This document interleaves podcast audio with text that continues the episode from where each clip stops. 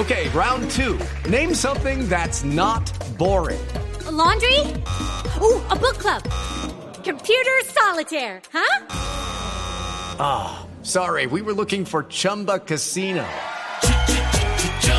That's right. ChumbaCasino.com has over 100 casino style games. Join today and play for free for your chance to redeem some serious prizes. ChumbaCasino.com. No purchase necessary. Full prohibited by law. 18 plus terms and conditions apply. See website for details. León, háblenos un poco de cómo está hoy la fuerza pública, porque hemos hablado de las FARC, hemos hablado de la insurgencia, pero hoy cómo está después de estos 10 años que han pasado entre el gobierno de Uribe y lo que lleva el gobierno de Santos en las fuerzas militares, en la policía. Es decir, ¿qué ha pasado con el brazo armado del Estado? Se ha fortalecido enormemente en, en, porque nosotros arrancamos eh, en 2002 con unos 260 mil miembros entre fuerza pública, entre policía y, ejército, y hoy tenemos cerca de 500 mil, que es 1% de la población, un poco más de un 1% de la población. ¿Cuántos tenemos hoy? Eh, cerca de 500 mil, 480 mil, eh, entre fuerzas militares y de policía, de manera que tenemos, duplicamos la fuerza pública. Nosotros tenemos un ejército más igual que el Brasil, que es ocho veces más territorio y cinco veces más población. Tenemos el mismo ejército de Brasil. Nosotros tenemos un ejército muy grande y estamos invirtiendo en defensa mucho. De 100 pesos que hoy produce el país, ¿cuántos se van para la fuerza pública? Nosotros estamos invirtiendo 6 puntos 5.1 eh, del PIB en, 2011, 4.8 del PIB en 2012. Los analistas independientes dicen hasta 6 puntos del PIB. Y el promedio regional es 2.2 o entre 1.8 y 2.2 en la región. y, Estados Unidos invierte 2.5 del PIB en defensa. Nosotros tenemos una gran inversión en defensa. ¿E-, ¿Eso plata cuánto es? muy grande. Pues si, la, si, el, si el, le podemos lo podemos calcular. fácilmente. Nosotros estamos produciendo unos 450 mil millones de dólares como Producto Interno Bruto. De manera que 6 por 5, 30, 6 por 4, 24 y 3, 27, estamos por unos 27 mil millones de, dólares en, defensa. Son casi 50 billones de pesos, si uno lo ve más o menos mal contado. mal contado. Eso es lo que estamos invirtiendo nosotros al año. Al año, al año. año por año. Ese es ¿Eso en qué se ha traducido, digamos, en el cambio en la fuerza pública? Eso que se ha traducido. Ellos fueron muy eficaces cuando dieron el salto a tener una fuerza aérea muy fuerte. O sea, cuando empezaron a, utilizar eh, aviones y helicópteros para bombardear a, las grandes concentraciones de guerrilleros. Sí, GPS, inteligencia, infiltración, eso fue un salto enorme mm, de modernidad y de avance y lograron golpear a todas estas fuerzas. Ese es el gran aporte hasta el 2008 como el presidente Uribe dijo, estamos en el fin del fin, entre 2008 y 2010 se descuidaron y mantuvieron el mismo tipo de operatividad y ahí se transformó la FARC. La, la, estrategia aérea. Sí, entonces ahí se transformó la FARC.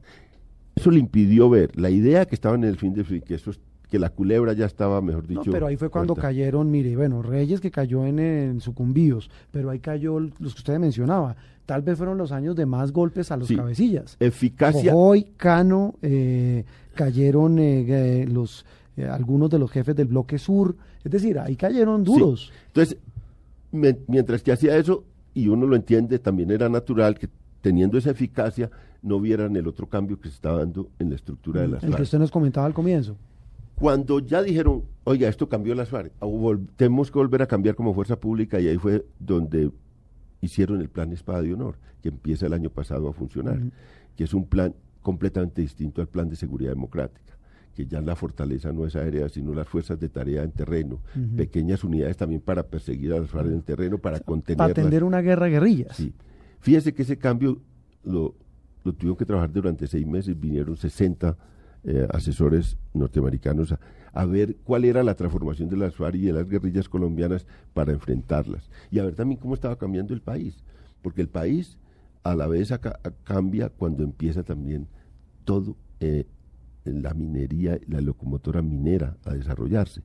Porque la locomotora minera es una fuente de dinero, la locomotora minera.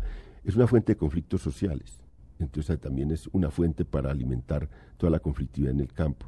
Y eh, es una fuente, digamos, les da unos enemigos en el campo que fortalecen también esa, esa lucha que, eh, de estas guerrillas. Y hay una preocupación muy grande por eso. Entonces esos cambios del país y los cambios de las mismas FARC obligaron a un cambio muy grande de la fuerza pública para atender cómo proteger la locomotora minera y eso implica una gran inversión, una gran disposición. Hay en este momento 11 batallones dedicados a, petróleo y minería, a, proteger estas fuerzas, 11 grandes fuerzas eh, de tarea en esa, en, ese, en esa función. Y al mismo tiempo cómo contener las fuerzas que no vuelvan otra vez a las a las a los sitios donde estaban las guerrillas, porque las guerrillas no se van a quedar ahí y tienden a volver a los sitios. En eso han cumplido tareas importantes. Por ejemplo, Bogotá, hay que proteger otra vez que no se metan acá. Y han intentado muchas veces. ¿Hay riesgo que se vayan a meter? a pues. pesar de que ya no tienen rodeada Bogotá.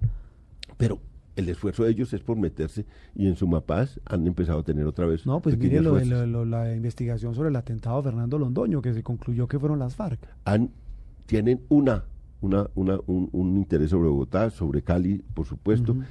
Y hay que contenerlos, y yo creo que esa es la función principal de la fuerza pública, contenerlos donde, hacia donde los hicieron ir, y seguramente, y fíjese que el objetivo del plan para honor es más, es más reducido ya porque ya no tienen la idea, y eso es una aceptación muy impresionante que hizo la fuerza pública, no tienen la idea, vamos a acabar hasta con el último guerrillero. No, dicen, vamos a tratar de contenerlos donde están y de reducirlos para obligarlos a negociar.